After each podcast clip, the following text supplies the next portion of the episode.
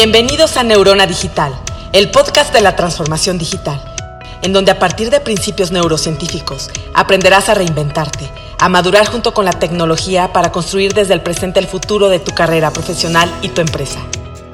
Porque aprender a pensar también es tecnología. Los dejamos con Engel Fonseca.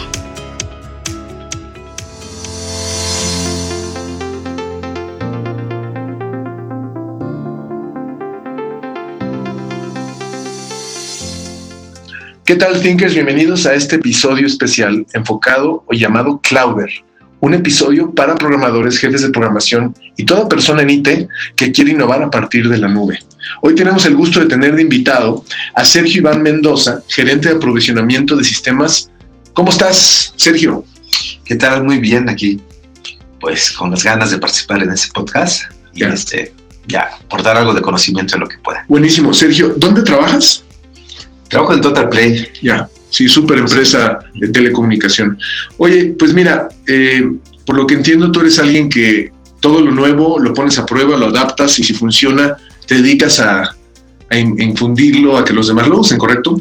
Así es.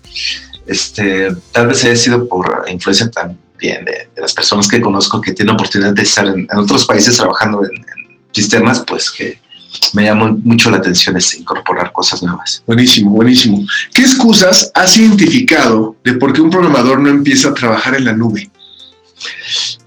Bueno, excusas pueden existir muchas. Yo, creo que un- una de las más este, que más he escuchado es acerca de la falta de tiempo, ¿no? Falta de tiempo. Sí, que, que no tenemos tiempo para pues para investigar y para este aprender cosas nuevas. Este, lamentablemente en las empresas que conozco en México, pues existe una saturación, existe una saturación en cuanto a la carga de trabajo y no se no se motiva el que puedas cultivarte a ti mismo, ¿no? Como que esa cultura, a lo mejor en las empresas le hace, se hace un poquito falta, ¿no? Hacer proyectos personales o, o desarrollar en ti mismo en lo que pues, has estudiado y que te debe de, de gustar mucho. Entonces, yo creo que la, la falta de trabajo, sí pienso que es una, una excusa. Pero es un mito, porque, o sea, o sea, sí te va a quitar tiempo en el corto plazo para aprender a hacerlo de una, una forma diferente, pero en el largo plazo sí te ahorra tiempo. Así es, a, a largo plazo es una inversión, como con toda inversión, este, solamente hay que saber es- en dónde inviertes tu tiempo y si lo haces bien, pues a la larga te va a dar muchos dividendos. Obviamente también en tiempo, en, te quita dolores de cabeza, te da más seguridad en, en- en realizar tu trabajo y pues yo creo que pues, esas tecnologías nuevas se han probado que, que a la larga sí, sí benefician bastante a nuestro. Claro, y además hoy la ignorancia es una decisión voluntaria, o sea, y tú lo dices muy bien. O sea, yo creo que la capacitación sí debe venir de la empresa, pero también de la curiosidad de uno mismo. ¿no? Yo, yo me he dado cuenta que tú eres un ser curioso. Sí, verás, que te he leído parte de la Biblia, la práctica, pero hay un versículo que, que recuerdo que dice que la sabiduría está en todas partes, llamando al necio pues, que deje de ser insensato, ¿no? Creo que aplica también a nuestros tiempos, o sea, realmente el conocimiento está desparramado en varias, en varias partes, o sea, en libros, en el podcast, en internet, o sea, hay en fuentes en- Sí, o sea, sí. buscas, simplemente tómate dos segundos, tres segundos en buscar cualquier, cualquier cosa en, en Google y lo vas a encontrar. ¿no? claro, claro. Hacer un pastel a- hasta poner un- una infraestructura. Oye, pero qué bonito poder caminar con la certidumbre de lo que no sé, lo puedo averiguar y lo puedo saber. Sí, y, y realmente, realmente eso siempre, pues la gente que, este, que nos aconsejan pues, es lo que nos dicen, ¿no? O sea, la información ahí está. Este, solamente es de que tú tengas tiempo y empieces a, a aprovechar. Ok, entonces la, la primera excusa chafa, por decirlo así, porque no debería ser, es no tengo tiempo. ¿Cuál es la segunda desde tu perspectiva? La segunda es como pensar que es algo muy, muy difícil o complicado de, de- de aprender, ¿no? Este, realmente cuando, si, si recuerdan ustedes cuando se acercaron a temas de computación, creo que todos nos acercamos con un temor de, de que es complicado, es difícil, pero a medida que te vas familiarizando, pues ves que, ves que realmente está diseñado, o muchas de las cosas se han diseñado para que no sea así, sino que al contrario puedas, puedas aprender rápido y, y eficientemente. Y claro, la verdad es que, o sea, y- pero lo que entiendo lo que está diciendo es en realidad no es difícil, solo es ponerle atención. Sí, ajá, justamente lo que está diciendo es esto, la tecnología se está diseñando para hacerlo más fácil cada vez. Claro. pero sí tienes que cambiar alguna parte de tu chivo, una parte de tu pensamiento y, la primera es como que pensar que es, que es difícil o acercarte con ese temor. Este, yo creo que si te acercas más bien con, con curiosidad, pues podrías este, estar abierta a, comprender y conocer nuevas cosas. Ahora, esas son las ventajas a nivel programador, porque también las ventajas a nivel empresa, pues es que son más rápidos, más eficientes, ¿no? Eh, por ahí escuchaba que también en el podcast anterior, eh, que también le da más calidad de vida al mismo programador, ¿correcto?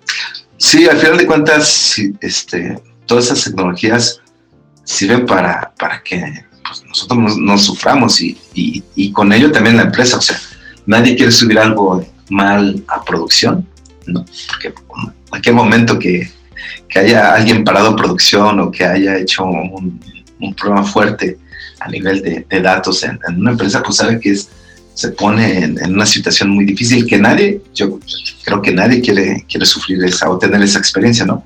Entonces, este, todas esas herramientas son para que tú tengas una vida mejor, más saludable, más tiempo.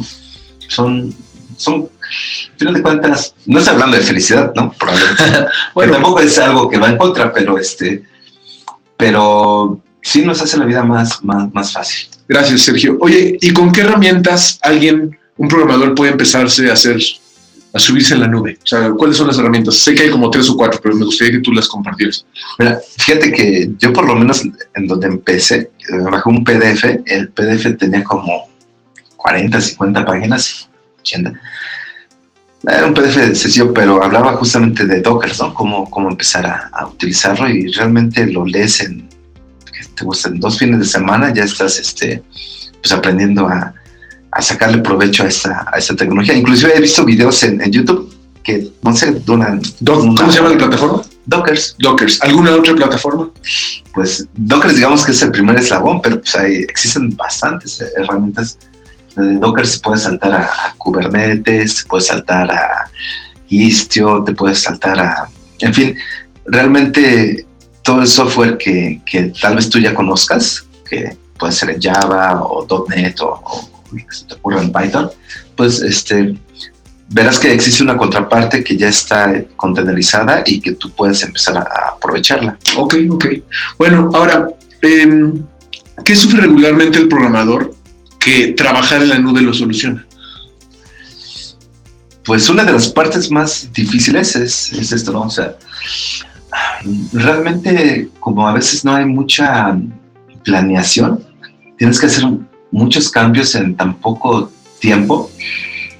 Y yo he visto que muchos de, los desarrolladores, inclusive a mí mismo, lo que pasa es de que cuando lo haces tan rápido, algún detalle que sabías que iba a fallar y que lo hiciste hace como un mes o, o no sé, dos semanas y que este y que tal vez en ese momento no le pusiste mucha atención porque no, no se exigía pues, ese nivel de atención, verás que de repente todo se junta en un momento determinado y a veces este, tienes que subir a producción y pum, todo este, pues, pues, falla, ¿no?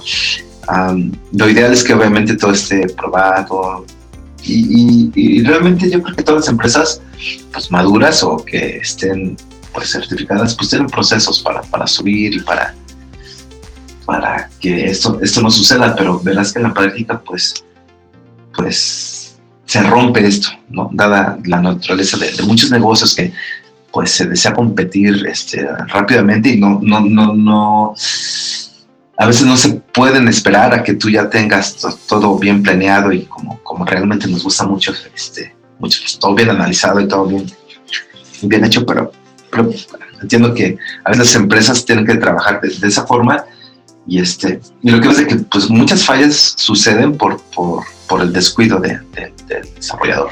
Ok, ok, buenísimo.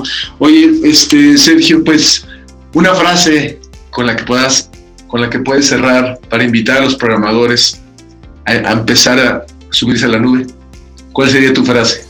no tiene que ser perfecta, pero ni rimar. A lo mejor sería como algo de Star Wars, algo así que el miedo, ¿cómo será una de que el miedo, este, el, el lado oscuro del programador es no estar en la nube. Sí, pero te lleva el miedo, ¿no? El miedo te lleva al lado oscuro. Yo diría, este, yo diría que más bien, este, pues sí, que, no tengan miedo. Mi frase es que no tengan miedo y que se atrevan a, cambiar. la única verdadera razón por la que un programador no empieza a trabajar en la nube es por miedo y lo puede conquistar. Sí, no puede conquistar. Buenísimo. Muchas gracias a todos. Gracias, Thinkers, por estar por acá. Los estaremos viendo en el próximo episodio. Si te gusta lo que escuchas, por favor, compártelo. Gracias.